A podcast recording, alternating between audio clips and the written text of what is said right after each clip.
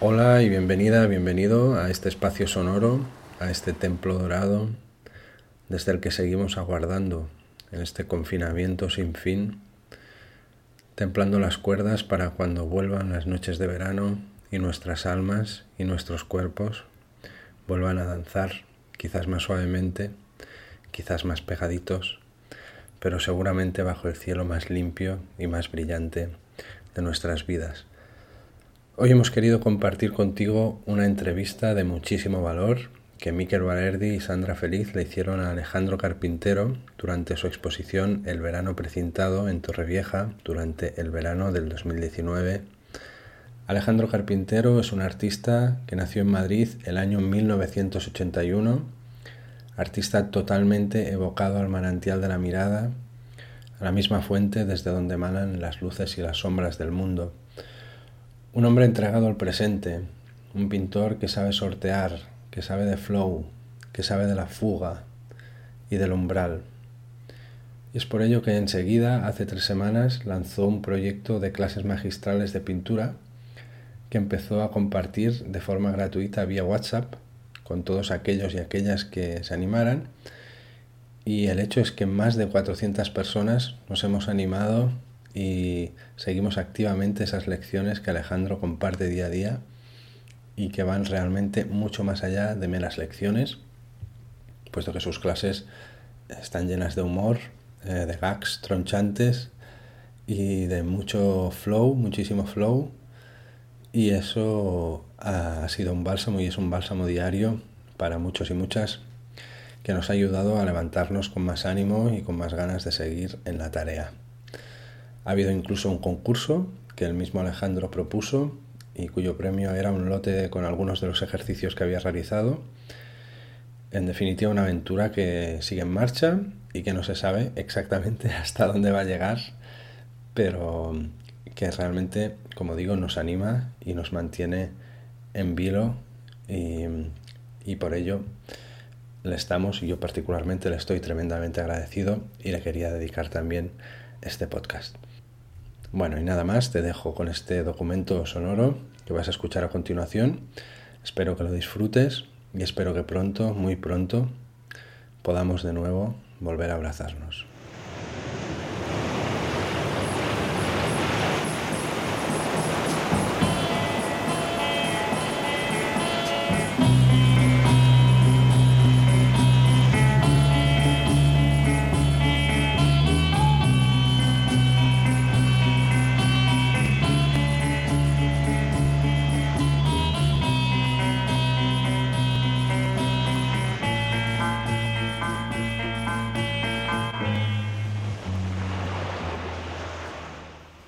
Técnica al final en pintura es un vehículo. No es, o sea, es simplemente un vehículo. Lo que pasa es que es un vehículo que en el caso de la pintura cuesta muchos años dominar. Entonces, de algún modo, eh, uno no pinta, el, deseo de pintar nace, no nace, nace para autoexpresarse. O sea, de algún modo el mundo de la pintura es el mundo de la autoexpresión. Entonces, tú, tú no pintas, eh, de niño no buscas pintar para eh, que te aplaudan, eso sí puede llegar después. De hecho, puede llegar muy, muy pronto después. Pero el, el, el, hecho de, que tú como persona te nazca ponerte a pintar no es para conseguir ninguna validación externa en un principio es una especie de sentido ancestral, es como eh, cuando la sociedad era muy pequeñita y había, y, había elementos de la sociedad, los, los básicos, eh, había, había una parte que cazaba, había una parte que, que lideraba, había una parte que, que, que, criaba a los hijos y había un artista. O sea, es como en una sociedad muy básica del ser humano había un artista es necesario, es como, es, es, eh, y lo llevamos tan dentro que a mí de niño me, me surgió pintar. Pero ahora mismo es cuando estoy empezando a entender que es un afán de autoexpresarse. O sea, realmente tú pintas para ti. Lo haces para ti y es algo que, que es como, lo haces desde una celebración, es la celebración de ti mismo. Por eso, por eso es una forma de autoexpresarse. Bailar puede ser una forma de autoexpresarse, cantar puede ser una forma de autoexpresarse y para el pintor pintar. Es, eh, es la forma en que tú mm, sacas cosas que no puedes expresar con palabras. O sea, es la forma en que tú hablas. Cuando, o sea, cuando un artista realmente está creando, el mismo artista se pierde su pintura. Es como un, bailarín es, eh, es un verdadero bailarín cuando el bailarín desaparece y todo es baile. Pues un pintor es pintor cuando todo es pintura. Cuando tú pintas y eres capaz de abandonarte tanto que tú te pierdes en la pintura. Ya no hay ninguna diferencia entre lo que estás creando y el creador. Es exactamente la misma cosa. Cuando eso pasa, en esos momentos sagrados que pasa eso, ahí es cuando estás haciendo de verdad, cuando estás, digamos, creando algo trascendental. Y, y, es tu forma verdadera de comunicarte, es la forma que, que tú tienes. No es una forma que has creado, no es una cuestión técnica. En ese momento la técnica ya es, eh, es algo muy, muy superficial, muy secundario. Realmente cuando tú eres capaz de perderte en, en la pintura y la pintura tomar el control, ya todas las cuestiones técnicas ya se resuelven por sí solas. Entonces, eh, es tu forma de comunicarte más ancestral, más, más, pura. Si tú quieres saber cómo es un, pintor, un, acudes a su pintura, así sabes cómo es. Tú quieres saber cómo era Velázquez, acudes a la pintura de Velázquez. Tú quieres saber cómo era Goya, acudes a Goya, a la pintura de Goya, ahí es donde está Goya. No están las cosas que dijo, no están en, las cosas que dijo, las podía haber dicho su ego, no él. Pero tú quieres saber si, si Velázquez era una persona cálida, si, es, si esa persona, si tenía eh, simpatía por Doña Margarita. Tú sabes que a Doña Margarita ah, le tenía cariño, o sea que hay otras personas que pintan, que salen ese cuadro no les tenía cariño. Tú sabes que, que Goya era un torbellino, sabes que era que tenía que se guardaba muchas cosas, que, que tenía un sentido muy crítico, sabes que de Manet era un alma dulce, pero con mucha oscuridad. Tú como artista, lo más puro que puedes decir en tu vida lo dices a través de tu arte. Si eres capaz, si eres capaz de hacerlo, si eres capaz de dejar que el arte hable por ti y que tú te pierdas en, en tu pintura, ese es tu lenguaje. Esa es tu forma de hablar. Es como es la forma en que tú dices al mundo, aquí estoy yo. Es como el sol, el sol sale y dice, aquí estoy yo. El sol no sabe hablar, el sol no habla español, no habla inglés, pero no significa que no hable. Igual que una, una, flor, ¿cuál es la forma de hablar de una flor? Su aroma. Su aroma es su forma de decir, aquí estoy yo. Esto soy yo en el mundo. Para un pintor, la forma de decir aquí estoy yo es su pintura. pero que no, pero es, es, su forma de hablar, es su lenguaje. Que tú no entiendas su lenguaje no significa que no hable. Que tú no entiendas el lenguaje de una flor no significa que no hable. Que tú no entiendas el lenguaje de un, de un animal no significa que el animal no hable. Tú puedes no entender cómo habla un chino. No significa que el chino no sepa hablar o que no sepa comunicarse. Tú no hablas su idioma simplemente. Entonces, vivimos en un mundo donde hay millones de idiomas la forma de... Cada artista crea un idioma distinto. Y ese es... Este es mi idioma.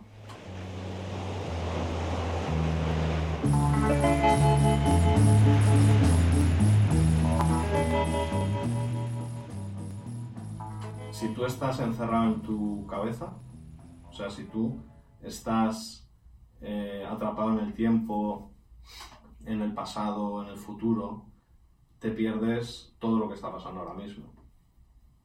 Y entonces no puedes representarlo simplemente. O sea, la forma estar presente es la forma de entrar en lo desconocido. Y tú como artista tienes que ser capaz de entrar en lo desconocido y, algo de lo desconocido traerlo a, a, a, tu obra. Y eso es lo que hace que, la obra pueda ser fascinante en un momento dado. No es una cuestión técnica, es una cuestión de, cuando, cuando pintas pierdes la noción del tiempo. Si no pierdes la noción del tiempo, yo si no pierdo la noción del tiempo cuando estoy pintando, sé que no estoy haciendo algo bueno.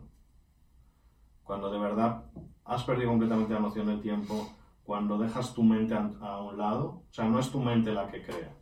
Eso es algo que, eso es algo que, que artistas de todas las disciplinas eh, han hablado y, muchos artistas pueden no ser conscientes de ello, pero en mi caso ha sido una gran revelación. Tú tu mente no hace, mi mente no hace estos cuadros. No es mi mente, es, es otra inteligencia. Entonces eso, la mente del ser humano, nosotros pensamos que, que nuestra mente somos nosotros, estamos identificados con nuestra mente, eso es un error. Tú no eres tu mente, o sea, es la arrogancia del ser humano que piensa que la creatividad es propia del ser humano. La creatividad no es una cosa del ser humano. el ser humano, antes de, antes de estar el ser humano ya había creatividad en el mundo. O sea, vivimos en una especie de energía sin sentido, aparente, que fluye. Y eso es creatividad. Antes de estar los seres humanos, se estaban constantemente creando especies animales, estaba eh, el universo expandiéndose. O sea, es como la creatividad es igual a, a lo que hay. Es, donde vivimos es en la creatividad. No es como que nosotros somos capaces de ser creativos. De hecho, mm, es casi al contrario. Casi somos los animales que hemos sido capaces de despegarnos de la creatividad en la que vivimos. Entonces, tú como artista, lo que aprendes es a sintonizar. Como la creatividad está ahí, tú sintonizas con ella y dejas que pase. Entonces es cuando de verdad puedes ser creativo. No es una cosa de la mente, es como. Eh, es como si la sensación que muchos artistas de muy distintas disciplinas han tenido cuando han creado una gran obra de arte es que no lo hacían ellos del todo. Ellos no, no lo hacían completamente ellos. Y hay opiniones de Matisse, de Wagner, diciendo, tuve una ayuda.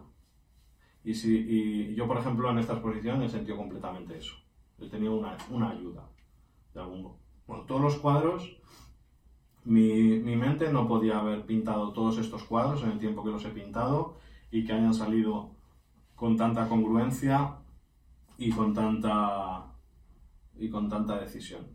Es como nunca antes, como en esta exposición, he sido capaz de conectar con esa o de sintonizar con esa creatividad que hay y que y, dejar que pasara. De hecho, eh, en algún cuadro creo que firme Alejandro Carpintero dejó que ocurriese o dejó que pasara. Como eh, ha, habido momentos de conflicto en plan, ¿cómo lo voy a firmar yo si de algún modo no lo he hecho yo? O sea, eh, me, ha pasado, me ha pasado eso de algún modo. he sido capaz de conectar con una creatividad que, que, que me ha ayudado, me ha echado un cable.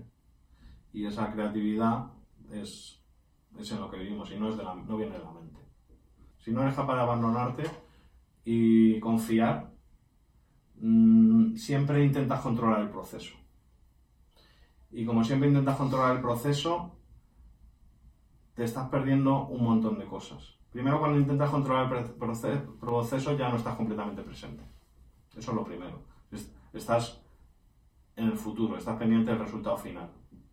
Cuando tú de verdad eh, o, ahora mismo en mi, pintura, para mí lo importante es, la pintura es algo que me hace estar completamente presente y confiar.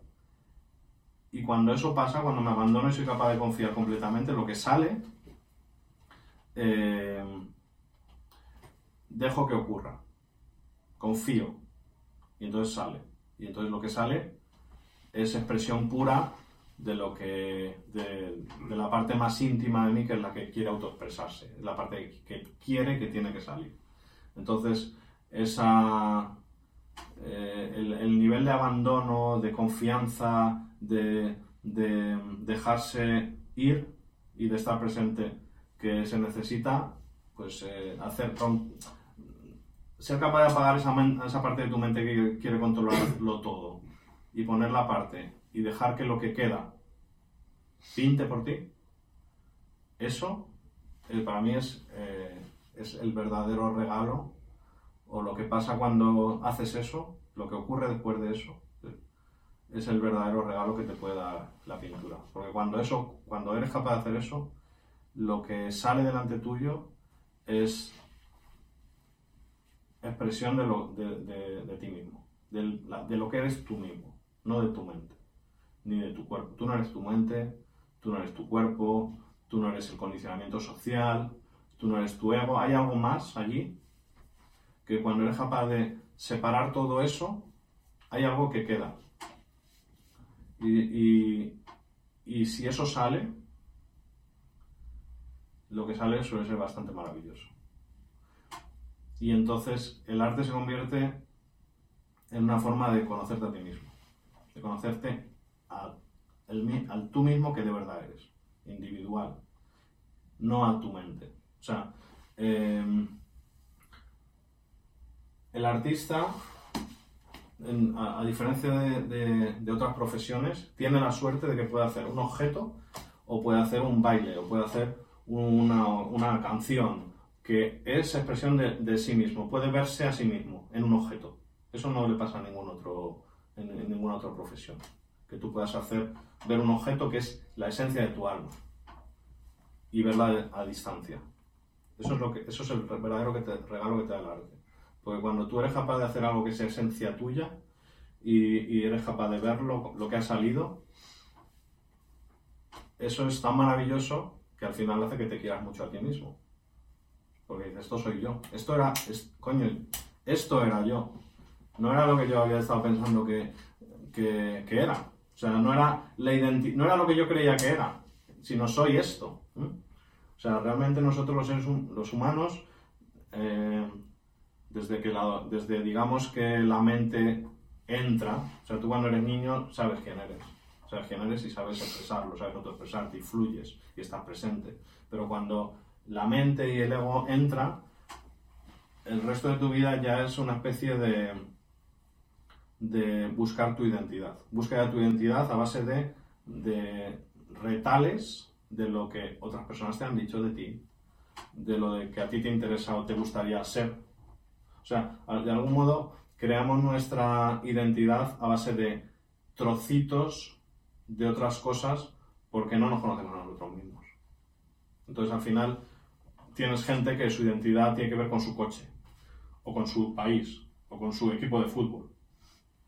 Entonces, en el arte pasa exactamente lo mismo. En el arte, el 99% de los artistas crean su estilo a base de, con su mente, a base de trocitos de lo que a ellos les gustaría que fuera su identidad artística.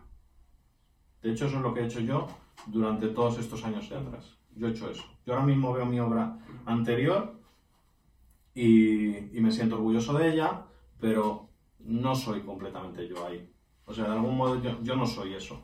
Eh, la siento como, por otro, digo, joder, qué ingenioso fui, porque sin ser yo pude crear una obra que era, que era muy especial, diferenciarme de todo el mundo y tener un cierto nivel de éxito. O sea, realmente yo no reniego de eso, pero yo ahora mismo veo toda esa obra y, y, ¿cómo, se, cómo se construye el ego. Pues a base de retalitos de opiniones, eh, mm, conceptos y tal, haces tu identidad. Y esa identidad falsa es, es con lo que tú te identificas. Entonces, esa identidad hay que defenderla a ultranza. ¿Por qué? Porque no existe. Es tan sencillo como eso. Esa identidad no existe. Es una creación de tu mente. Entonces, eso, eso es el ego. Entonces, ese ego, por eso una persona no puede... Eso es el ego que te hace que, tú no puedas cambiar de opinión, por ejemplo. Porque si cambias de opinión, esa identidad falsa que has creado eh, se pone en peligro. Entonces, así es como crean, y en, el arte pasa exactamente lo mismo. El 99% de los artistas cogen retales de lo que influencias que me gustan, este pintor tiene éxito, me cojo este efecto. Y al final cogen y con todos esos o efectos de pintura que en el momento actual eh. Entonces, al final, eh, te haces un Frankenstein con un montón de eh, referencias externas y haces una identidad artística falsa y pintas con eso. Y puedes tener todo el éxito del mundo con eso. De hecho, ya os digo, yo me, digo, joder, qué ingenioso fui que haciendo eso sin ser yo, hice algo que me diferenció completamente y tuve éxito, expuse internacionalmente, gané premios, etcétera, etcétera. Pero detrás, si eres capaz de, detrás de todo eso, está tu yo real. O sea, yo en un momento dado, no, no en pintura, pero digamos en mi vida, tuve un momento de, de iluminación. O sea, de algún modo supe ver eh, qué era yo y qué era todo el condicionamiento social. O sea, mi, mi mente, la mente está condicionada socialmente. Hay un montón de condicionamiento social que, que de algún modo nos manipula. Es útil, cumple su función, pero eh, tiene que cumplir su función hasta un punto, ¿vale? El problema es que ese punto, la mente es tan, es un, es un ordenador tan potente que al final ha tomado el control de todo el ser. Y estamos identificados, pensamos, la gente piensa que es su mente. Pero tú no eres tu mente, igual que tú no eres tu mano. Y por otro lado tienes todas las... Eh, tu cuerpo está manipulado por tus genes. Una son una serie de, impulsos genéticos que básicamente buscan eh, reproducirse y sobrevivir y poco más. Pero cuando tú eres capaz de, si eres capaz de verte a, ti mismo detrás, después de, detrás de todo eso, si eres capaz de anular completamente el condicionamiento social y anular completamente todas las pulsiones genéticas que tiene tu cuerpo, lo que queda ahí, eso, es, eso eres tú. Y al mismo tiempo es un tú que no eres tú en absoluto, es como em, eres tú y no es tuyo. Es, ese, si eres capaz de conectar con eso y pintas con eso, dejas que eso pinte, puedes realmente, puedes tener una oportunidad de conocerte a ti mismo. O sea, la gente tiene el, síntoma más común ahora mismo en el siglo XXI es que todo el mundo tiene baja autoestima. Todo el mundo tiene amor propio bajo, todo el mundo. Da igual el dinero que tengas, da igual eh, la riqueza y eso te hace ser completamente mediocre. De hecho, mientras más mediocre eres, más probablemente más puede que tengas éxito. Sobre todo en ciertos oficios. Es decir, hay oficios que es necesario ser muy mediocre, porque va a hacer que la gente te entienda mejor. Pero tú puedes tener tú puedes tener todo el dinero del mundo y edificios y ser Donald Trump y tener la mujer más rubia y más em, eh, decorativa y tener eh, todo el poder que te puede dar ser presidente de una nación, que es no te quieres a ti mismo. Y se va a notar en que necesitas que tu pelo tape tu calva y en eso se va, en, esos detalles se va a notar. Se va a notar que, que al final tiene sentido de inferioridad. Y todo el dinero del mundo y todo el éxito del mundo no va a hacer que tengas ese sentido, ese sentido de inferioridad. ¿Por qué tienes ese sentido de inferioridad? Porque no te conoces. Lo que crees que tú eres no es eso. Eh, la mente es tan... O sea, la mente ahora mismo se ha convertido en un monstruo. Entonces, tú no te quieres a ti mismo porque tu mente es egoísta, está soltando mierda todo el rato, tienes una rata en la cabeza hablándote, diciendo, odiando, envidiando, dividiendo al resto de las otras personas en niveles de valor, en el que tú puedes estar aquí o aquí, depende del día. Sea, si tú tienes eso ahí, ¿cómo te vas a querer? Y crees que tú eres eso, ¿cómo te vas a querer a ti mismo? Es imposible. Lo más normal es que no te quieras. Pero si eres capaz de darte cuenta que eso no eres tú, sino que hay una cosa detrás, y dejas que esa cosa detrás se exprese, ese es el camino para empezar a tener muy buena autoestima. Y eso en el arte, y hay una autoestima artística. O sea, el artista tiene que ser una persona con buena autoestima, no con ego.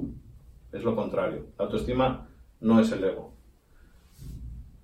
El ego ocurre cuando no tienes autoestima. Tú de niño tienes autoestima, es una cosa que viene del cuerpo, no viene de la mente. Un niño está presente, fluye, tiene autoestima, se ríe y está celebrando su existencia en el mundo. Está diciendo, aquí estoy yo. Pero cuando la mente entra, esa autoestima desaparece. Y el niño lo echa de menos. Entonces se crea una autoestima falsa creada por la mente, una autoestima mental. Eso es el ego. Pero el otro niño feliz, eh, que se autoexpresa, celebrativo, eh, ese siempre va a estar ahí detrás, siempre va a estar. Va a estar, está, está aquí ahora, está, puedes conectar con él cuando quieras. Y ese es el verdadero artista. O sea, en esta posición, aparte de la oscuridad que puede haber en mi pintura, eh, me he dado cuenta que esa oscuridad estaba tamizada por una dulzura que ha salido aquí y que antes no había salido. De hecho, eh, otros cuadros míos de otras etapas sí que han sido muy oscuros. Mm, no ha sido una cosa buscada, o sea, simplemente ha sido algo que está en mí. Que no tiene por qué ser malo, hay oscuridad dentro de todos nosotros. El, tema, el problema es cuando esa oscuridad la, la intentas ocultar como artista, entonces estás mintiendo.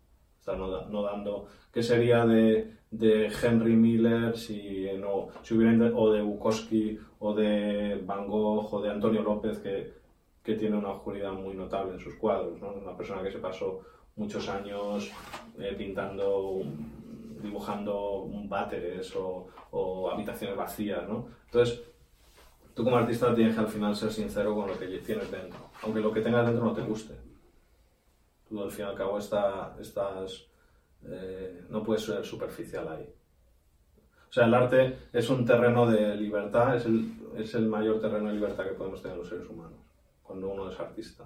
Cuando uno, es como en, en, en el arte, en, otro, en otros oficios tú puedes mentir, incluso casi puedes ser obligatorio o formar parte del contrato que tú mientas. Tú puedes ser un político y casi tienes que mentir por, por contrato puede ser un banquero. Pero tú como artista, el mundo del arte lo que pide a ti, o lo que pide el mundo es que seas tú mismo todo lo que puedas, completamente tú mismo.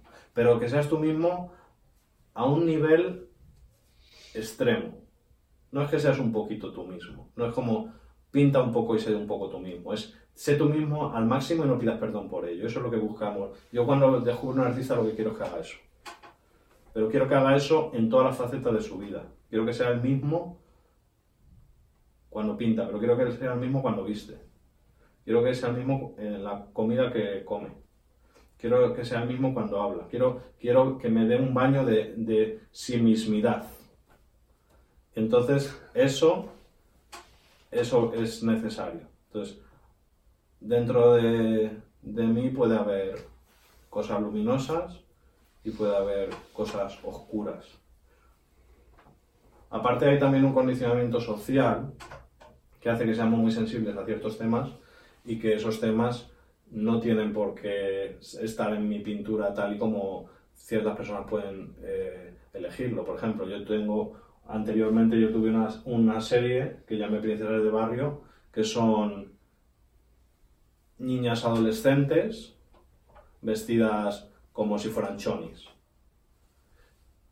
Y a eso se le ha querido dar muchos significados. Yo cuando lo hice, yo lo hice desde el sentido de que yo estaba haciendo una, una serie de señales que estaban en pleno cambio y yo estaba obsesionado con cosas que están en pleno cambio.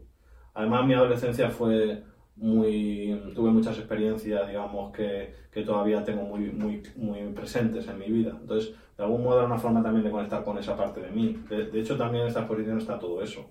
Porque esta exposición son imágenes que se fraguaron en mi cabeza probablemente en la adolescencia también. Entonces, para mí fue el descubrimiento del sexo, por ejemplo, en la adolescencia.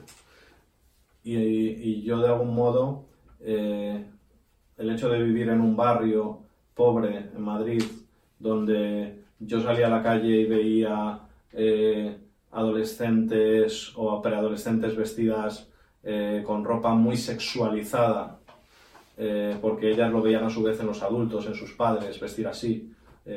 ropa que es ropa choni, digamos, ropa con muchos colores para una persona como yo, todo eso era, son, eran estímulos visuales increíbles. Y además eran momentos, como yo estaba pintando esas señales, que lo que me fascinaba es que estaban en pleno proceso de cambio. Yo quería representar a esas chicas y chicos que estaban en pleno proceso de cambio, vestidas como visten ellas. De hecho, entonces eh, yo hice una serie que se llama Princesas de Barrio, que son esas adolescentes vestidas así, con toda esa sexualidad inconsciente que de algún modo me, me permite a mí criticar el, eh, la educación o el los condicionantes sociales y los referentes eh, educativos que tienen esas chicas de, de, barrios pobres como el que yo vivo. Y, y, también hay una parte puramente de sensibilidad. O sea, eh, yo he puesto eso delante de la cara de la gente, si habrá quien le moleste, porque es que la sinceridad a veces molesta. Y, ya está. Pero no hay nada, digamos, sexual por mi parte con respecto a eso. O sea, eh, hay, una, hay una fascinación estética. Yo puedo, yo puedo estar fascinado estéticamente eh, por, el, por un cuerpo eh, de una niña preadolescente que está en pleno cambio. Puede haber hay colores que no hay en otros momentos. O puede haber anatomías y formas que me pueden fascinar, como me pueden fascinar también en un animal, en un cachorro de un caballo. Y, y yo como pintor puedo representar eso. Además es algo que no se ha representado, porque parece que, que los adolescentes en la historia del arte se han, no, no, se ha, no, no, se ha, representado. Realmente se han representado eh, desnudos de niños pequeños, de bebés, o de, o de figuras adultas, pero parece que esa parte no se ha representado. Entonces hay una tarea hay que hacer. Simplemente. Eh, y, es algo que, que, que, yo he hecho en un momento dado y que me ha ayudado a mí también a comprenderme a mí mismo, a comprender ciertas cosas de esa etapa de mi vida y, y es algo, una parte de mi obra de la que me siento orgulloso y a la que ciertas personas pueden acceder eh, siempre y cuando tengan una mente abierta. Una cosa que me gustaría también hablar es cómo el artista hoy en día puede hacer muchos trucos. O sea, hoy el artista, los pintores hoy en día pueden hacer muchos trucos. El 90% de las pinturas que se hacen hoy en día están llenas de trucos. Y, no, y yo mismo he hecho esos trucos. O sea, no pasa nada. Pero, pero eh, o sea, hoy el artista, si, no, si en vez de dibujar, puede hacer un calco. Y luego puede, en vez de copiar el color, puede tener ese color. Puede tener ese color en la paleta y puede, en vez de. Y, en el futuro habrá paletas que nos, copien, que nos consigan los colores, no sé cómo decirte. O sea, y hay, hay, muchos, hoy hay muchos trucos. Se puede, hacer, se puede hacer, uno puede hacerse pintor sin saber pintar, hoy en día. Pero que, y, y no pasa nada, incluso puede tener mucho éxito. Pero el problema, y, y, ya te digo, yo mismo he usado todo eso. Yo todo eso lo conozco todo. Pero yo, en el verano precintado, es la exposición en la que yo me he deshecho más de, todo. O sea, es, yo en un momento dado me di cuenta de que todas esas cosas lo que iban a hacer es retardar el momento en que yo me encontrara a mí mismo. Tú, tú, es decir, tú puedes subir el Everest por muchos sitios. Tú puedes subir el Everest por una cara muy difícil y puedes tardar semanas y vivir una experiencia increíble en la que te encuentres a, mismo, a ti mismo y te ilumines. Y tú puedes subir el Everest, no sé si se puede subir el Everest en helicóptero, no lo sé, pero vamos, seguramente si no se puede ahora ya se podrá, es una cuestión puramente técnica, pero tú puedes subir el Everest en helicóptero en tres horas. Entonces, en un cuadro es exactamente lo mismo, nosotros pintamos para hacer un viaje personal, interior. Es como subir al Everest, es como ir a la India, nosotros no vamos a la India, los pintores, nosotros lo que hacemos es pintar. Y así es como nos encontramos a nosotros mismos. Y esa, y esa es realmente la búsqueda. Esa es realmente, por eso pintamos. No pintamos para, para, ganar dinero. Si ganamos dinero, maravilloso, porque así podemos seguir pintando y encontrarnos a nosotros mismos antes. Pero todo lo que sean truquitos, o sea, el que sube al Everest en un helicóptero, se hace la foto en la cima del Everest igual que el que lo sube durante semanas o meses por la cara difícil. Los dos se hacen la misma foto en la cima del Everest. Pero hay una diferencia increíblemente intrínseca y es que uno de ellos va a estar muy ligado a la validación externa que le dé esa foto en Instagram. y el otro no, al otro le va a dar igual. Porque el otro, la montaña ya le ha dado tanto que él ya se conoce a sí mismo mucho mejor, sabe cuáles son sus límites. Esa persona ha visto la muerte de cara, ¿sabes?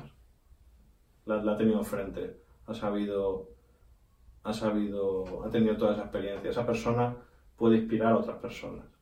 En cambio, el otro no.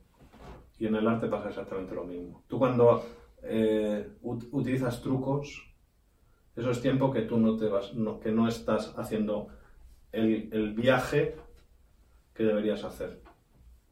Y, y, no pasa nada que los uses, pero simplemente cuando te encuentres a ti mismo va a ocurrir más tarde o nunca. Puede que no ocurra nunca. Puede que todos sean trucos. Puede que, puede que toda tu, tu pintura sean trucos. Y eso puede hasta fascinar a mucha gente. Pero a ti, a nivel interior, no te va a valer. vas, a, vas a desaparecer sin que, sin que el arte te haya dado lo que, tenía, lo que venía de arte. Te has olvidado de cuál era el objetivo. Se te olvidó. Se te olvidó porque pintabas de niño.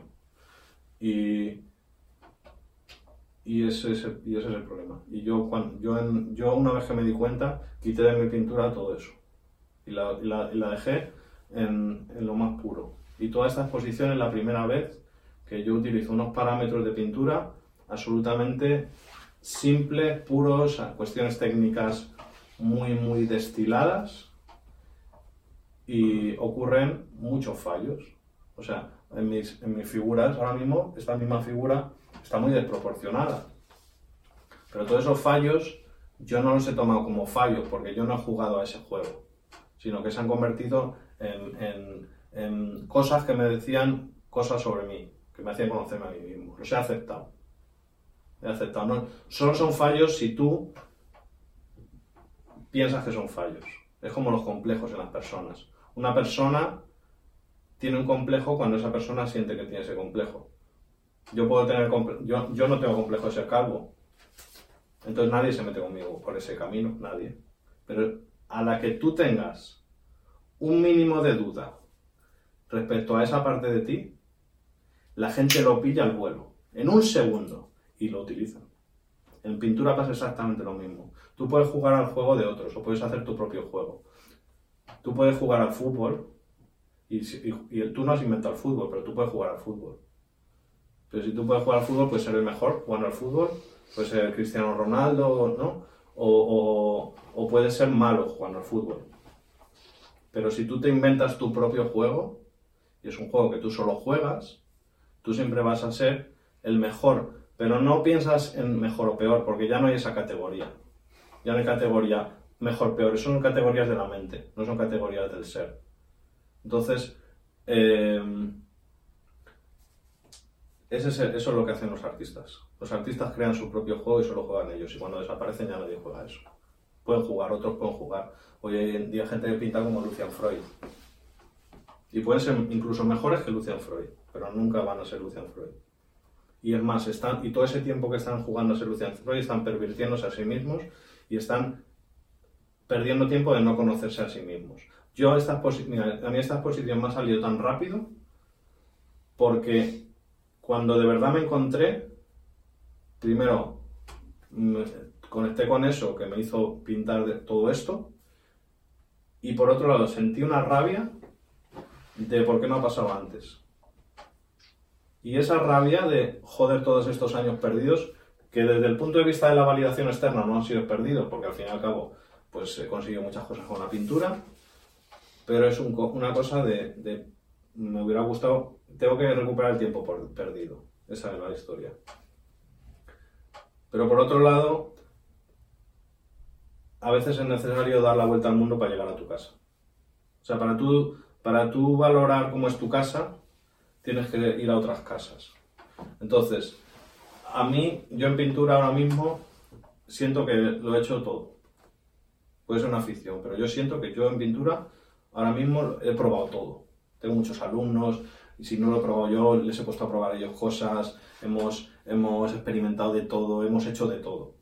Y, y yo mismo eh, he experimentado, he hecho muchas cosas, yo he tenido muchos estilos, he hecho muy, muy todoterreno. Y al final, eso me ha hecho alejar, o sea, tú solo puedes conocerte a ti mismo y ver lo maravilloso, lo maravilloso que es cada uno de nosotros, solo, solo lo, lo ven los otros, no lo ves tú. Es como cuando ves a un adolescente con baja autoestima, que tú te das cuenta y dices, joder, si tú te vieras como yo te veo, lo maravilloso que eres, ¿por qué, estás tan, por qué te quieres tan poco? Porque, no, porque ellos no, pueden, no tienen acceso a esa información que tú tienes desde fuera. Entonces tú como artista tienes que dar la vuelta al mundo, tienes que alejarte de ti mismo tanto que seas capaz de verte a ti mismo desde lejos y, poder, y solo ahí puedes apreciarte. Y cuando eres capaz de hacer ese viaje y verte y ver lo que eres tú mismo de verdad, no tu ego, no tu condicionamiento social, no tu forma física, no es el no es el personaje animado que tienes que re- representar un papel todos los días. No es eso. Yo a veces me canso de ser, o sea, es como, bueno, me anda un cuerpo, ¿sabes? O sea, es un personaje animado que tengo que representar y tengo que defender a ultranza y como a veces con una rata en la cabeza. Y eso, si eres capaz de darte cuenta de eso y te cansas de eso, puedes tener una oportunidad de tocar algo que, que eso eres tú de verdad. En cada época, ¿cuál es el mejor artista de cada época? ¿Cuál es el que trasciende? ¿El que vende más caro? ¿El que tiene más éxito en su época? ¿El que es más socialmente aceptado? Ninguno de esos. ¿Cuál es? El que es más ¿no? El que es más El. eh, lo, que, lo que la civilización de cada época elige de la, de la época anterior para, para conservarlo no es ni el artista más caro, ni el artista más exitoso del momento, ni el artista más que pintó más cuadros o, o que mejor pintaba, ni el que tenía más técnica. Es aquel que fue capaz de salirse del condicionamiento social de su época más. Ese es el que trasciende. No es, el- el- aquel que es capaz de ver desde lejos todo el condicionamiento social de su época y hacer algo aparte de ese condicionamiento social, ese es el que hace algo, él se, adelanta a su época y ese es el que hace algo más valioso, porque ese algo que hace esa persona hace que el resto de las personas que viven bajo ese paraguas de condicionamiento social sean capaces de verlo y salirse de ahí. Y eso es lo que hace que toda la civilización avance. Eso hace que una época entera avance socialmente. Por eso ese artista es el más valorado. Por eso, por eso la obra de ese artista se conserva en los museos y no se deja morir. Mismamente en Francia, en el siglo XIX, había grandes artistas que eran apoyados por el gobierno francés, que era hacían el arte de la nación, y era el arte socialmente aceptado de la nación, y eran figuras en, esa, en ese momento y, y vendían muy caro y seguramente formaban parte de, de las capas más altas de la sociedad. Y los cuadros de, esa, de artistas neoclásicos, no sé cómo decir, y, y, todos, y, y- la obra de esos artistas ahora mismo probablemente mucha no se expone. Pero sin embargo, un grupito de artistas que exponían en un bar o en una peluquería, como en el caso de los impresionistas, que la primera exposición hicieron en una peluquería. Eso es lo más importante ahora, porque esos artistas hicieron que toda la, la sociedad avanzara. Crearon, empezaron a ver las cosas de forma distinta, distinta a ellos. Y eso hizo que la gente, a través de sus cuadros, pudiera ver la realidad de forma distinta. Al fin y al cabo, tú como artista, lo que creas son opciones nuevas. Opciones nuevas de ver la realidad. Eso es lo que haces. Y eso hace que toda la sociedad pueda ver la realidad de una forma nueva. Entonces ah, creas nuevas opciones. Donde antes había una opción, ahora hay dos. Y tú puedes elegir la mejor para ti. Y eso hace que tú como persona crezcas. Y eso es lo que hace un artista. En todos los cuadros hay algo especialmente espiritual. Por muy mundanos que puedan parecer. Entonces, eso es algo que, hay que experienciarlo, hay que dejarse, hay que dejar que, hay que dejarse que los cuadros ocupen su espacio dentro de ti. Solo así puedes mm, disfrutar de la exposición. No es una exposición que yo haya hecho para el disfrute de nadie. O sea, es simplemente un regalo que yo doy. La, la- la exposición, yo ya he terminado la exposición y la exposición ya ha cumplido su función en mí. Ya me ha dado todo lo que me tenía que dar. Y ahora, y me, y me ha hecho, me ha hecho muy, muy feliz. Entonces yo ahora lo que hago es compartir eso con la gente. No, pero no con una idea de sacar absolutamente nada. Es decir, yo primero me lo paso yo bien y lo hago desde la celebración. Nunca lo hago desde el sacar nada. El arte no, el arte no le gusta que tú lo utilices para sacar nada. El arte es algo demasiado puro y demasiado esencial como para que tú lo hagas desde con una energía de conseguir cosas. Entonces, eso para, como marco mental para mí en, esta exposición ha sido fundamental. Porque todo se ha hecho desde el celebrar que yo tenía ciertas visiones. O sea, sacarlas, celebrarlo, divertirme pintando, conociéndome a mí mismo. Toda, toda la validación interna que me tenía que dar ya me la ha dado. Y una vez que me la ha dado, la validación externa, eh, pues puede ser otro regalo, simplemente. Pero yo entiendo que esta exposición no es para todo el mundo. Sé que, sé que no, no es una exposición que yo haya hecho para todo el mundo. Sí. El problema es cuando usamos el arte para, para conseguir cosas, para sacar validación externa. Entonces, el arte te puede dar dinero, el arte te puede dar eh, aplausos, el arte te puede dar eh, mucho reconocimiento, eh, muchas cosas. Pero te las, normalmente te las da cuando no, cuando no necesitas. Ya cuando uno, un artista termina la obra, ya ha recorrido el camino. Y entonces es capaz de sacarla y compartirlo con los demás. Como una forma de dar al mundo algo nuevo, de compartirlo. Es conocimiento. Es como el que es como el, el médico que crea una vacuna y la da.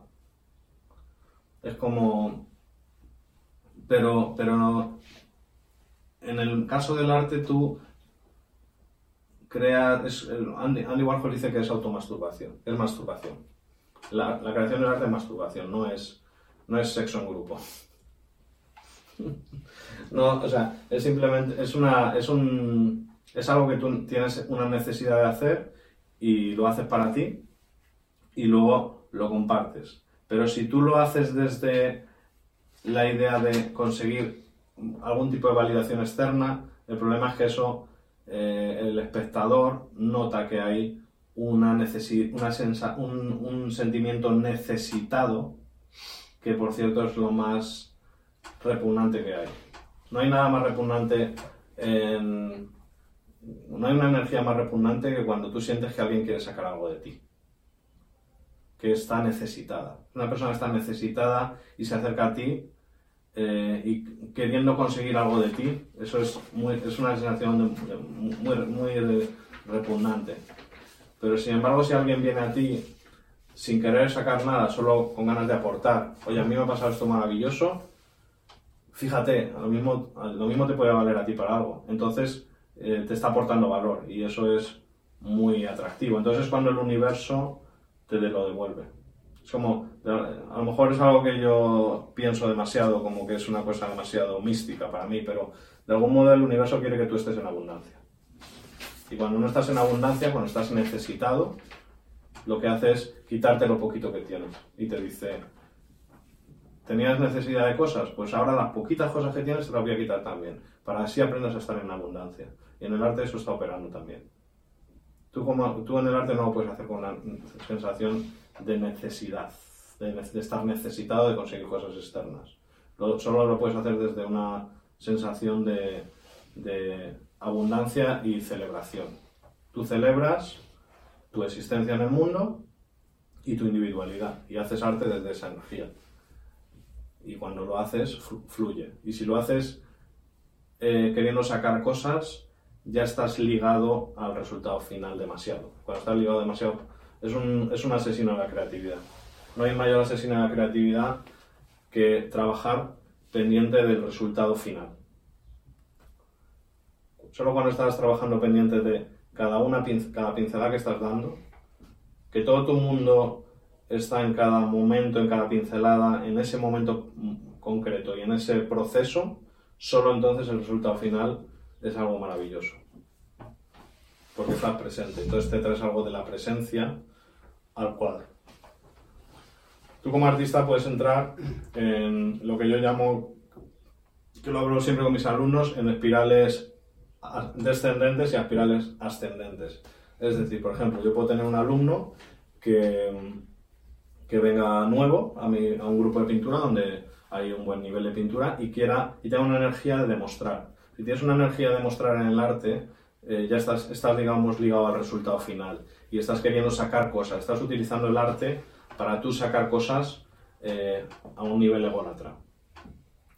Eh, entonces, si estás ligado al resultado final, como no estás presente, no eres capaz de percibir el mundo, no eres capaz de traerte algo de lo desconocido a, a lo conocido. Entonces, el resultado que ocurre delante de tus ojos empieza a no ser de lo que como tú quieres. Como no es como tú quieres y, y, está quedando mal, eh, eso te hace estar ligado más al resultado final y estar menos presente. Como estás menos presente, lo siguiente que pintas está peor. Como lo siguiente que pintas está peor, estás todavía te pierdes mal la presencia y estás más tenso y más nervioso, con lo cual estás más ligado al resultado final, con lo cual estás menos presente y lo mismo ocurre al revés. Cuando tú pintas, yo por ejemplo, todos estos cuadros han sido ejercicios de estar completamente en el presente yo solo he estado pendiente de cada uno de los elementos que estaba pintando en ese momento. Como el trocito que yo estaba pintando en ese momento, estando presente, estaba quedando bien, eso me hace disfrutar. Como me hace disfrutar, estoy más presente, estoy más en el momento, pierdo más la noción del tiempo, disfruto más. Como disfruto más, percibo más lo que estoy pintando. Como soy capaz de percibir más, el siguiente trocito queda aún mejor y es más, es una expresión de algo maravilloso que he sacado del presente. Entonces eso me hace estar todavía más presente. Entonces eso es una rueda en la que tú vas cayendo y vas dejando que pase. Las sensaciones que tú puedes... Yo muchas sensaciones que he tenido haciendo estas posiciones que yo estaba... Yo he sido capaz de completamente desdoblarme y ver cómo el cuadro se hacía solo. Y además ha sido un cambio completamente en mi proceso de pintar. Todos estos cuadros eh, se han pintado todo a la vez, de algún modo. O sea, no es, en otros momentos que yo he hecho otra obra como más mental, como más, em, más preparada, más... Eh, yo he ido pintando trocito por trocito, yo he pintado una cabeza, después he, ido pintando el cuerpo, he ido pintando el fondo, era una cosa como más preparada. En cambio, toda, toda esta exposición, todos los cuadros han ocurrido a la vez. Es como, eh, he sido, digamos, es, como, se crea un, un cuerpo humano dentro del vientre de una madre. No se crea por trocitos, sino que se va creando eh, todo a la vez. Se, va, se va haciendo una masa que, de la cual van saliendo eh, dos, dos eh, formas que van a ser luego los brazos y todo se va creando a la vez, igual que una fotografía también se revela. Pues de esa manera han, ocurrido estos cuadros. Se han ido creando todos a la vez, todo a la vez, y incluso he tenido momentos en el estudio de estar pintando el cuadro que tenía en el caballete y tener otros cuadros de la exposición rodeándome y, de repente sentí el impulso de que uno de esos cuadros me llamaba para poner una pincelada de un color en un sitio. Entonces, ha habido momentos muy bonitos en el estudio en que yo estaba pintando mi cuadro y de repente con el mismo pincel daba una pincelada a otro cuadro que tenía al lado y a otro. Entonces ha habido momentos de estar pintando a lo mejor tres cuadros a la vez, dejándome llevar completamente, habiendo desaparecido completamente en la pintura y, una sensación de fluir y de que hay algo más allá que te está haciendo pintar. Y ese algo es tú mismo.